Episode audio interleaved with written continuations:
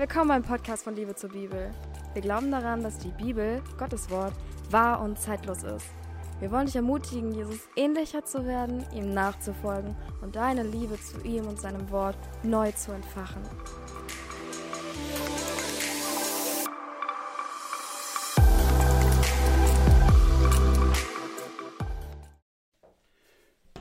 Hallo ihr Lieben, ein herzliches Willkommen zum zweiten Teil der Betrachtung des Themas Dekonstruktion, zu der Jasmin mich eingeladen hat, ein wenig zu sprechen. Für alle, die ja vielleicht den ersten Part nicht gehört haben, nochmal kurz eine Vorstellung meinerseits. Mein Name ist Björn Christian, ich bin 88er Jahrgang, ja, Single äh, stamme aus Schleswig-Holstein im schönen Norddeutschland und bin seit meinem 16. Lebensjahr gläubig. Äh, ich gehöre zu einer evangelisch reformierten Freikirche in Hamburg, in der ich ja, als ähm, Mitarbeiter im Glaubensgrundkurs sowie als Hauskreisleiter dienen darf. Zudem bin ich Student am Martin Butzer Seminar ebenfalls in Hamburg. So, dann habt ihr also eine ungefähre Vorstellung davon, was das für eine Gestalt ist, die am anderen Ende sitzt und euch aus aktuellem Anlass etwas zum Thema Dekonstruktion zu kommunizieren beabsichtigt. Anbei, wer den ersten Part nicht gehört hat, ja, der tut gut daran, sich diesen bei Gelegenheit zu Gemüte zu führen. In Teil 1, da haben wir äh, zunächst betrachtet, dass es eine positive als auch eine ja, negative Form von Dekonstruktion im christlichen Kontext gibt und wir haben uns dann auf die negative Form fokussiert, sowie deren Grundlagen, also die äh, historisch-kritische Methode war das und die liberale Theologie, die haben wir etwas näher beleuchtet. Also wenn im Folgenden von Dekonstruktion die Rede ist, dann ausnahmslos in dieser negativen Definition, wie sie in Teil 1 dargelegt worden ist. Ja, heute geht es um weitere Beispiele für dekonstruierende Ansätze, sowohl aus bibelkritischen, aber auch aus frommen Lagern.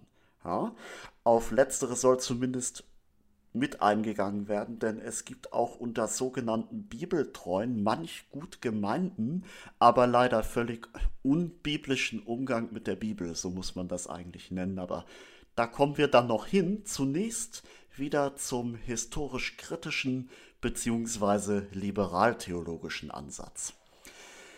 Jo, der dekonstruierenden Bibelauslegung bzw. der äh, historisch-kritischen oder liberalen Theologie als Basis derselben liegt eine völlig andere Hermeneutik zugrunde als dem bibeltreuen Ansatz, was ja nachvollziehbarerweise dann auch zu einer anderen Exegese führt. Jetzt wieder zwei theologische Fachbegriffe, ne? Oh Schreck, was heißt das, ja?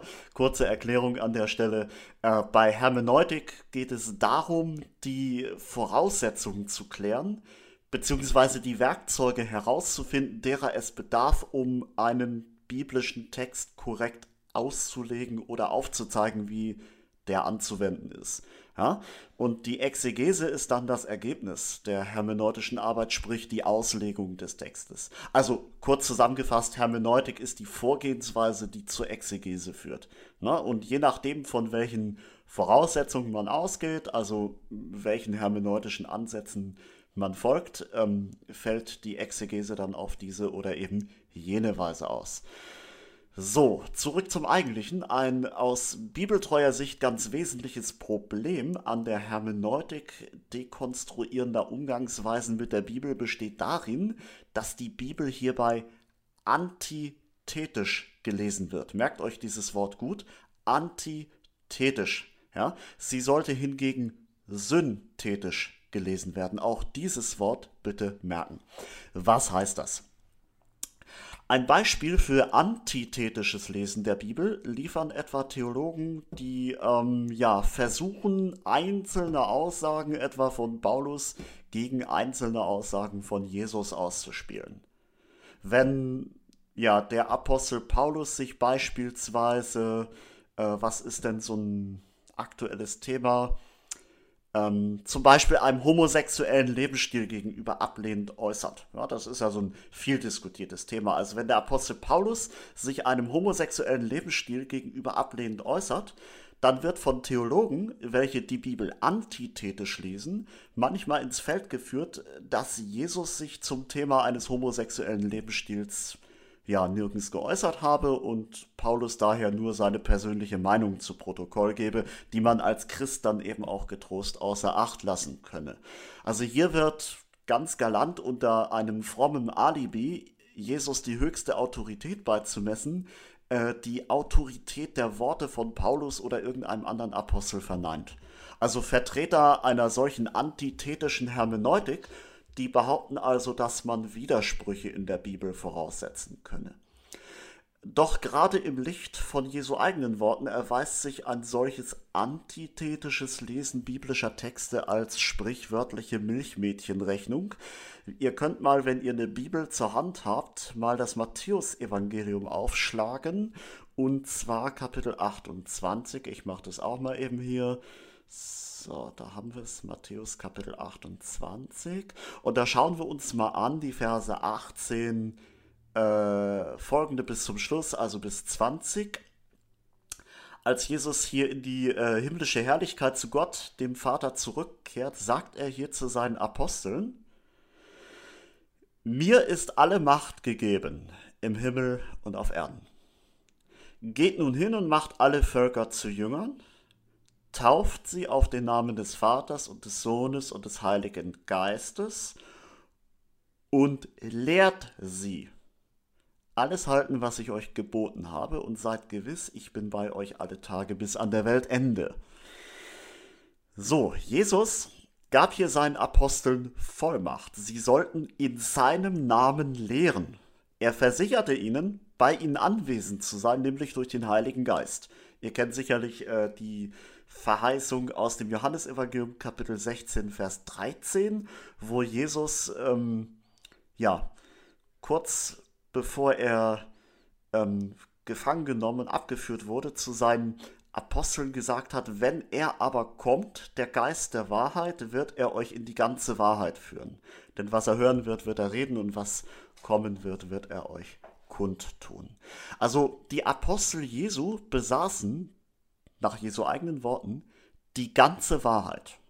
Sie unterlagen keinen lehrmäßigen Irrtümern.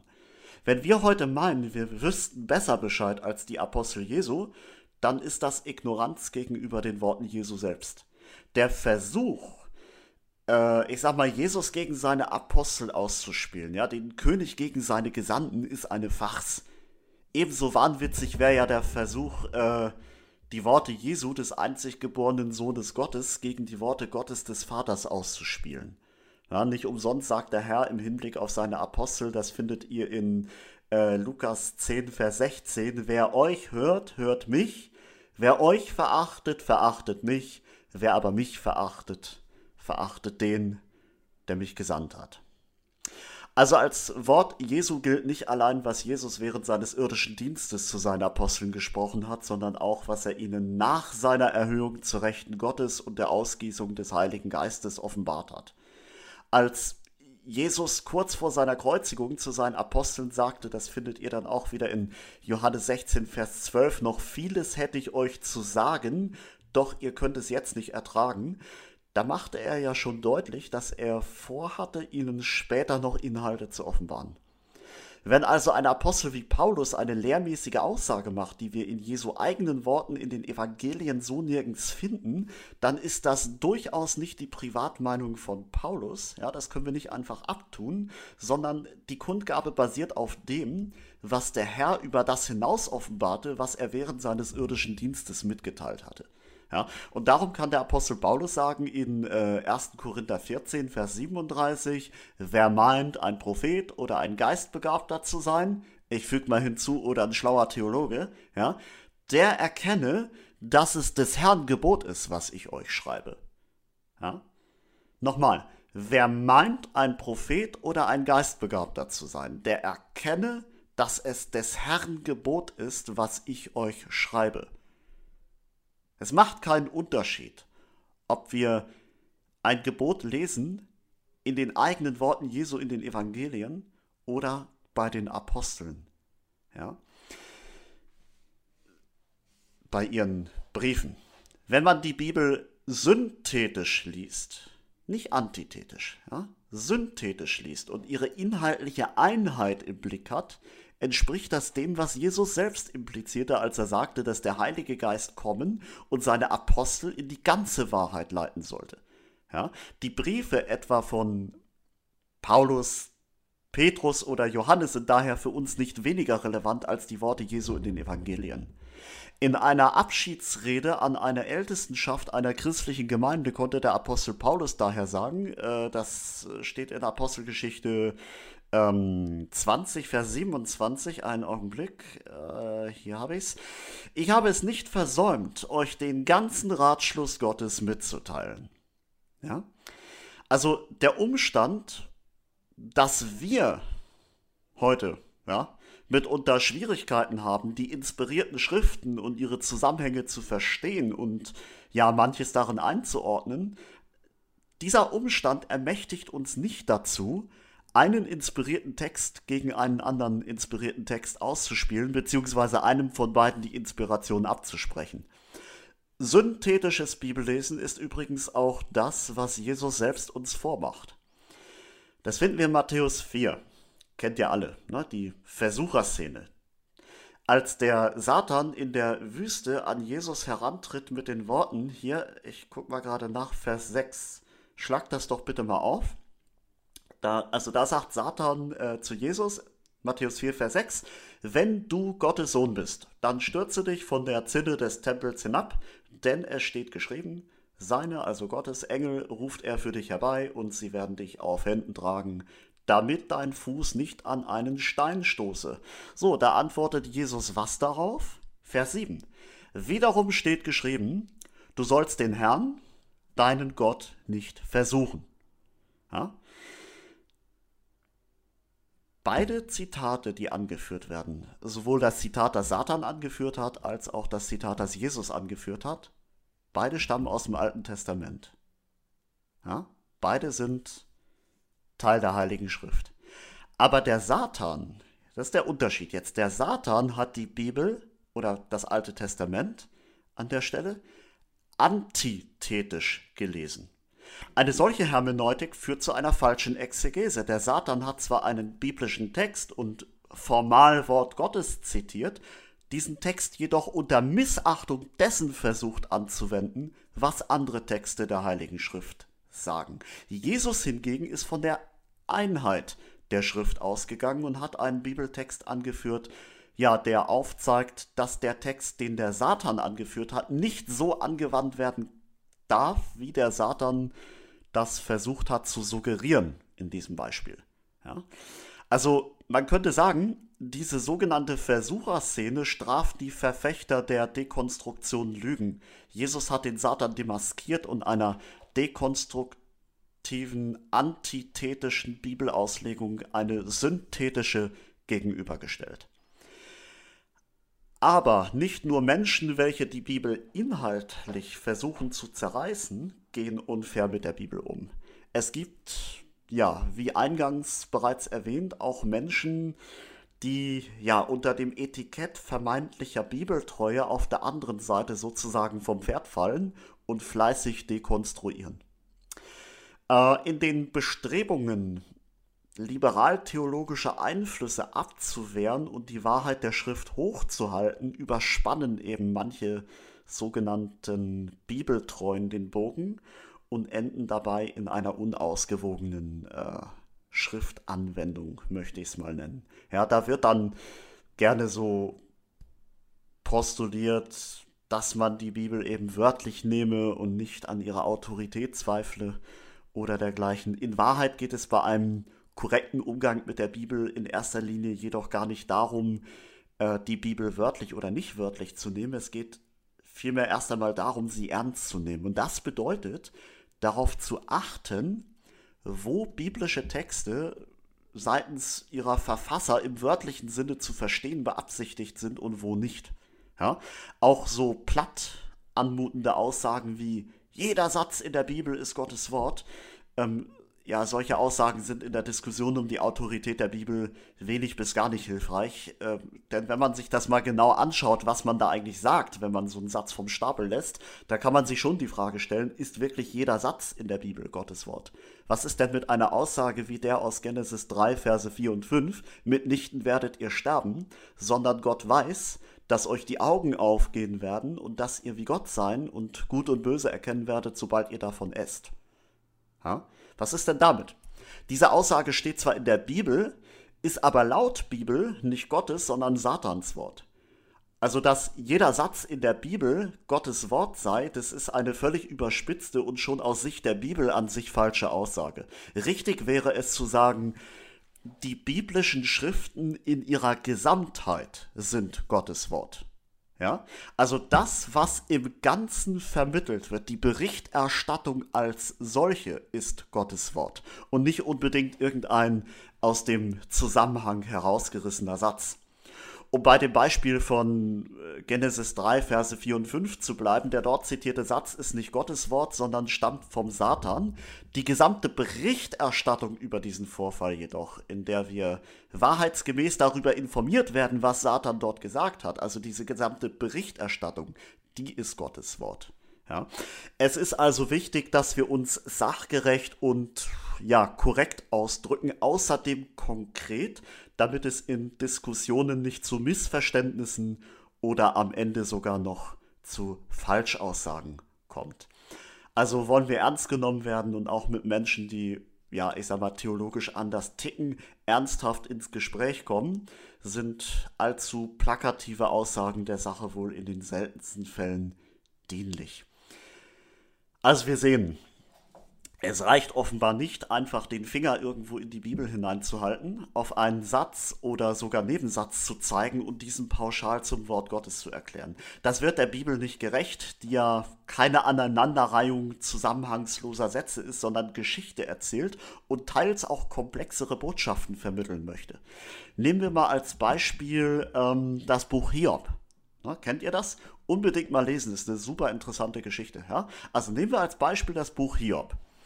Darin werden Dialoge zwischen Hiob und vier Freunden von ihm seitenweise mitgeteilt und ja, gegen Ende des Buches ist es Gott selbst, der drei dieser Freunde Hiobs anklagt, sie hätten an gewissen Stellen Falsches gesagt. Und wie töricht wäre das jetzt, einfach den Finger in das Buch Hiob zu halten und ein Statement von einem der Freunde Hiobs für Gottes Wort zu erklären, obwohl Gott selbst derjenige ist, der an späterer Stelle darauf hinweist, dass eben einiges verkehrt war von dem, äh, was dieser Freund Hiobs gesagt hat. Ja, man muss eben schon darauf achten, wer wo wann zu wem was gesagt hat und warum. Also zusammenfassend. Was synthetisches Bibellesen angeht, nehmen wir uns an unserem Herrn Jesus ein Beispiel, der von der Einheit der Schrift ausgegangen ist. Das bewahrt uns vor trügerischen Ergebnissen einer auf der historisch-kritischen Methode basierenden liberalen Theologie mit ihrer dekonstruierenden Abrissbirne, wo am Ende von der Bibel schlicht nichts übrig bleibt, außer ein Steinbruch, aus dessen Restbeständen sich jeder nach seinem eigenen Gutdünken bedient. Und was bibeltreue Auslegung angeht, achten wir darauf, dass die Bibel keine ebene glatte Fläche ist, sondern Höhen und Tiefen enthält aus Texten verschiedener Literaturgattungen besteht und so weiter. Seien wir nicht zu, in Anführungszeichen, stur biblizistisch, indem wir uns fragmentarisch irgendetwas herauspicken und ja damit unser Weltbild versuchen zu begründen, sondern seien wir biblisch und beachten innerhalb dieses literarischen und von Gott inspirierten Meisterwerks die großen Verbindungslinien und die unterschiedlichen Anliegen der Verfasser zu verschiedenen biblischen, äh, in verschiedenen biblischen Texten. Und ja, bemühen wir uns, wie Paulus sagt im 2. Timotheus 2, Vers 15, vor Gott dazustehen als solche, die sich bewährt haben, die das Wort der Wahrheit unbeirrt ausrichten, und zwar indem wir es ernst nehmen und es so anwenden, wie es von Gott gedacht ist. Nicht antithetisch, sondern synthetisch. Der Herr schenke uns Gnade dazu. Amen.